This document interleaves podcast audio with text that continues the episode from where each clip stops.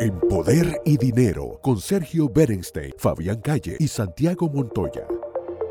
Bienvenidos a Poder y Dinero. Estamos acá con Santiago Montoya, Sergio Berenstein y como siempre abordando temas del interés de la comunidad latina en los Estados Unidos, tanto locales como internacionales. Y como estamos hablando de la comunidad latina, vamos a hablar con uno de los grandes especialistas de una de las grandes comunidades latinas de Estados Unidos, que es Gianfranco Pascuino, un querido profesor, un admirado profesor que tuve el gusto de tenerlo en la universidad, pero no está acá por ser amigo, sino por ser quizás el politólogo más importante de Italia y uno de los más importantes del mundo, profesor en la Universidad de Bolonia, profesor en la John Hopkins de Estados Unidos, profesor visitante en Oxford, me podría cansar de todas las universidades donde el profesor Pascuino ha dado clases, senador de Italia, o sea, un hombre estado en la teoría y en la práctica, como diría Kant, teoría y práctica. Y lo hemos llamado porque hay varias novedades o varios procesos que se están por dar. Uno, las elecciones en Italia y quizás el regreso de la...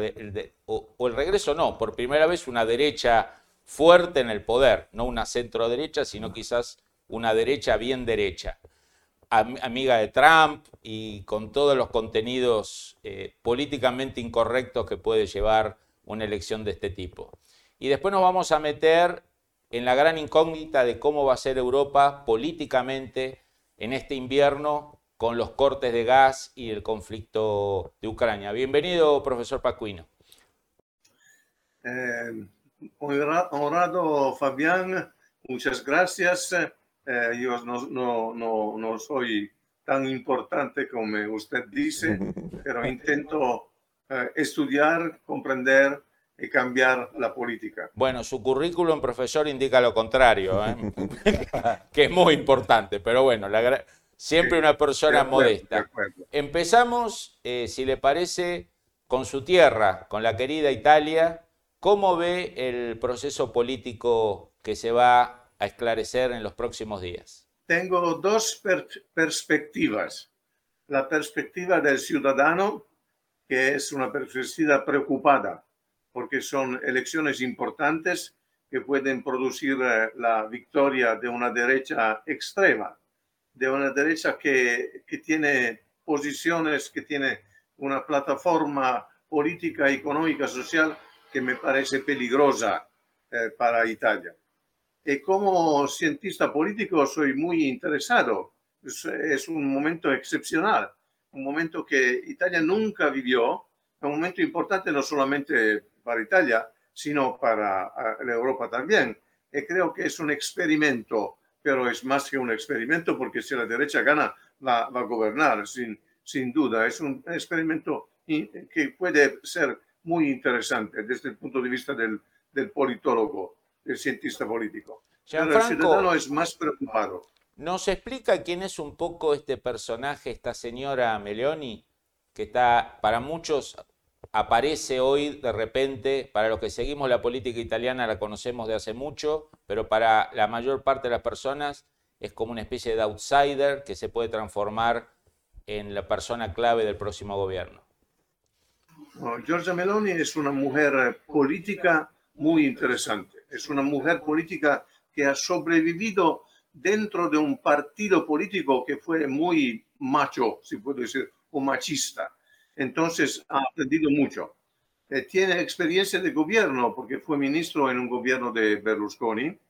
Ah, ha sido la, presidenta del partido Hermanos de Italia, Hermanos de Italia, no hermanas, Hermanos de Italia, eh, que controla totalmente, totalmente ha sido una oposición a, los gobiernos eh, de, las cinco estrellas eh, del Partido Demócrata y de, Mario Draghi, eh, coherente, capaz, sin extremismos, yo diría. Entonces, una mujer que domina la política de la derecha.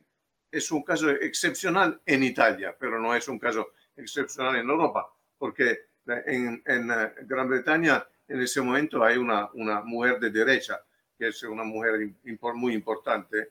Eh, no, no, nunca ganó, pero Marine Le Pen es una mujer política de derecha.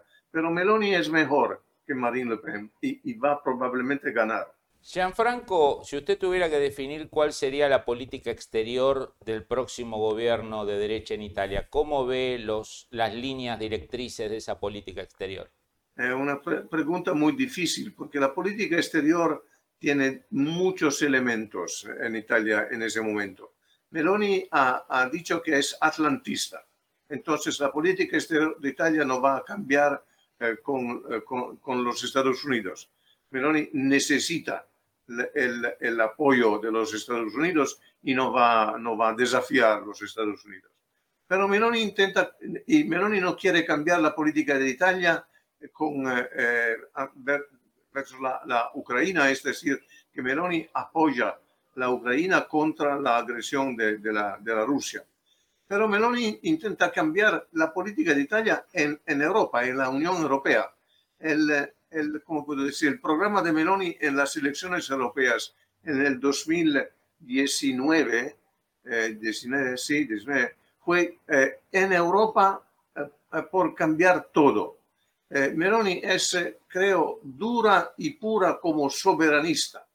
Quiere de, defender eh, y los intereses nacionales, lo que es posible, pero es muy, muy, muy complicado, muy complejo eh, pero eh, eso es el desafío. Intenta cambiar la política de Italia en la Unión Europea y la política de la Unión Europea.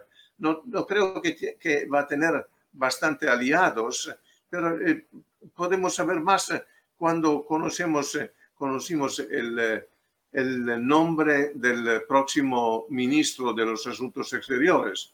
Eh, no, eh, eh, la, creo que, que es una, va a ser un, una decisión muy delicada.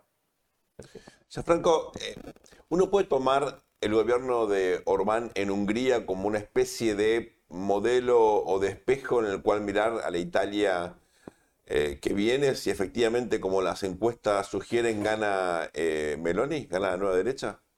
Orbán eh, es un hombre muy más poderoso que Meloni. Meloni va a ganar con una coalición. Orbán ha ganado con su partido solamente. Orbán tiene una tradición, ha ganado tres o cuatro veces. Y Meloni sería la primera vez, entonces hay muy, muy, mucho entusiasmo. Pero Meloni debe, debe tener en cuenta los aliados. Salvini, que es un aliado no particularmente, como puedo decir, cre creíble, y Berlusconi, que es un hombre que es eh, acostumbrado a, a, dominar la política. En ese caso no puede dominar. Entonces yo imagino conflictos y tensiones pero no es la misma cosa. Orbán es un amigo de, de Meloni, ¿eh? es un amigo, pero no puede ser un ejemplo. Y respecto de la reconfiguración de la derecha en Europa, ¿no? uno ha visto eh, experiencias como la de Vox en eh, España, eh, hemos visto el surgimiento de nuevas derechas, bueno, los demócratas en Suecia, por ejemplo, ¿no? que es una gran elección hace poquito, el domingo pasado. Uno puede afirmar que en Europa hay efectivamente en este contexto político tan singular y en parte como reacción a los excesos regulatorios de la Unión Europea, de Bruselas, una nueva derecha que de alguna manera viene a cuestionar estos consensos eh, tan aparentemente sólidos que teníamos hasta hace un par de décadas? No, en, la, en la, Unión Europea los eh, demócratas eh, suecos Meloni tiene po poquísimos representantes. Eh, la, la, la, Gran Bretaña no es más miembro de la Unión Europea. En el Parlamento Europeo la derecha no es muy importante. Meloni es el, la presidenta de un grupo que se llama conservadores y reformistas, pero el grupo tiene no más que 10% de los eh, euro, europarlamentarios, entonces no es más importante. No, no hay un desafío de la derecha. Lo, lo, que me preocupa es el desafío del centro. Son los populares eh, que, que no son bastante europeístas, los populares, es decir, los demócratas cristianos. Uh -huh. Gianfranco, si le parece y su agenda lo permite, vamos a un muy breve corte y en el próximo bloque le vamos a preguntar sobre este debate sobre el invierno que se asoma sobre exacto, Europa exacto. y sin gas ruso. Exacto. Poder y Dinero, de lunes a viernes a las 4 p.m. Este, 3 Centro, 1 Pacífico.